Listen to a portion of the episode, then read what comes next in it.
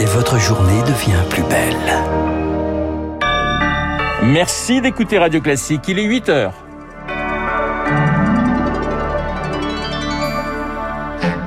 La matinale de Radio Classique avec Renaud Blanc.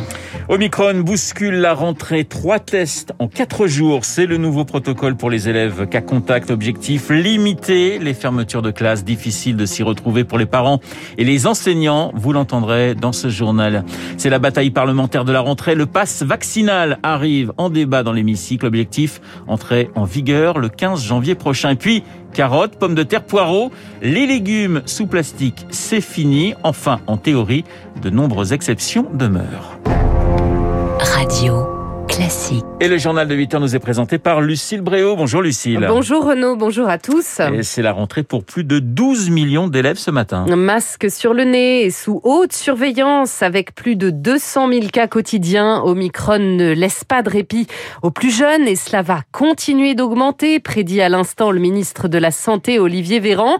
Alors pour éviter les fermetures de classes en cascade, son collègue de l'Éducation nationale Jean-Michel Blanquer mise sur le renforcement des Il détaille le nouveau protocole sanitaire dans les colonnes du Parisien pour les parents et les enseignants. Le mois de janvier s'annonce chaotique, Victoire Fort. La règle dorénavant, c'est isolement de 7 jours pour les cas positifs et pour les cas contacts, un test négatif à présenter pour retourner en classe, suivi de deux autotests, deux jours et quatre jours après, à réaliser par les parents. Casse-tête en vue pour Sophie Borde, directrice d'une école maternelle dans la Vienne. On va faire confiance aux parents dans la mesure où ce sont des attestations sur l'honneur, en espérant qu'ils jouent bien le jeu, qu'ils fassent bien les autotests, euh, sachant que moi je suis déchargée qu'un jour par semaine, euh, je ne pourrai pas être disponible pour et gérer tout ce qui est direction et gérer ma classe. Un mois d'enseignement dégradé en vue, estime Guylaine David, porte-parole du SNU PPFSU. Ça se voit déjà. On a beaucoup de retours d'enseignants qui sont positifs depuis euh, hier ou depuis avant-hier. Euh, l'école va être en pointillé. Le conseil scientifique prévoit qu'en janvier, 200 000 enseignants seront soit positifs, soit obligés de garder leur enfant contaminé. C'est un tiers des profs qu'il faudra remplacer. Jean-Michel Blanquer annonce des recrutements.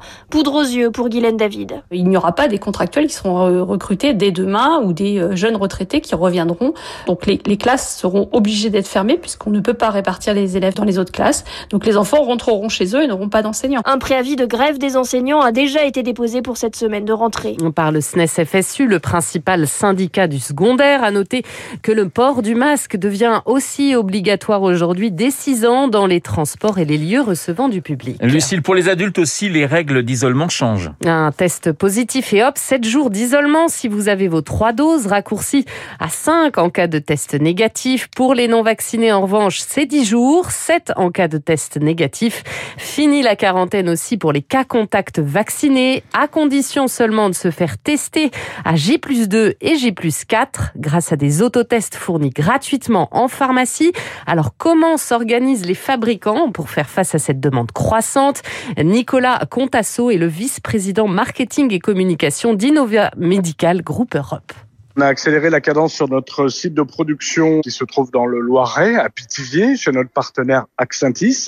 Aujourd'hui, on a une ligne de production. Donc, nos objectifs, c'est une dizaine de lignes de production qui nous permettra de produire 1 million 200 000 tests par jour.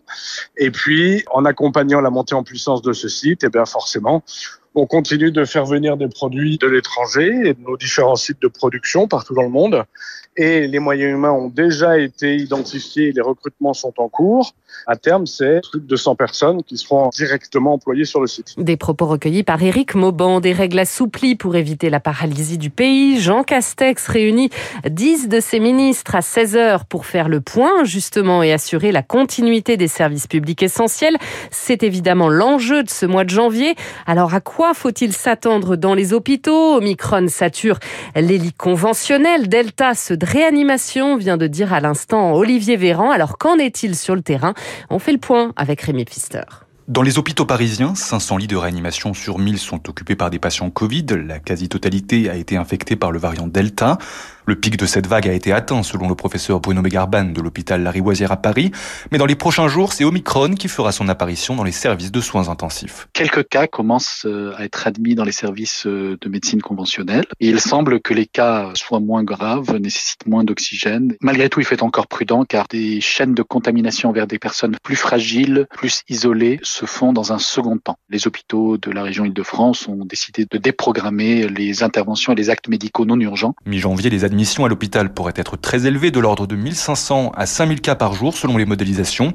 Un défi logistique auquel se prépare le professeur Stéphane Gaudry, chef de la réanimation en Seine-Saint-Denis. Ce qui est sûr, c'est que la vague Omicron, elle a cette particularité d'être euh, quasiment instoppable. Et donc, il y a une décision qui a été prise, qui est que les soignants contaminés asymptomatiques puissent venir travailler. Ils s'occuperont de patients Covid.